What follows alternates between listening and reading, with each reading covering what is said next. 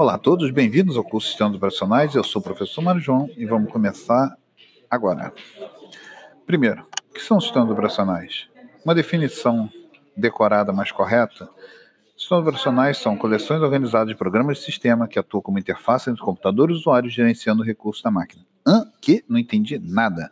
Vamos lá, com calma, devagar, entender o que tem aqui. Primeiro, coleção organizada de programas de sistema. Não é uma bagunça, é organizado.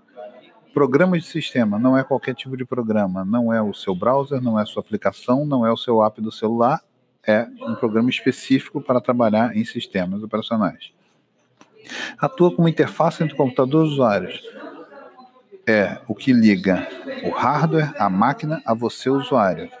Antigamente, você tinha coisas como uma telefonista ligando o cabo igual a desenho animado, e aquilo ali era a sua interface. Não é o que você tem mais hoje, você tem sistemas operacionais. Gerenciando os recursos da máquina, ou seja, vendo o que a máquina tem para poder te atender. Isso é um sistema operacional, é isso que a gente vai ver.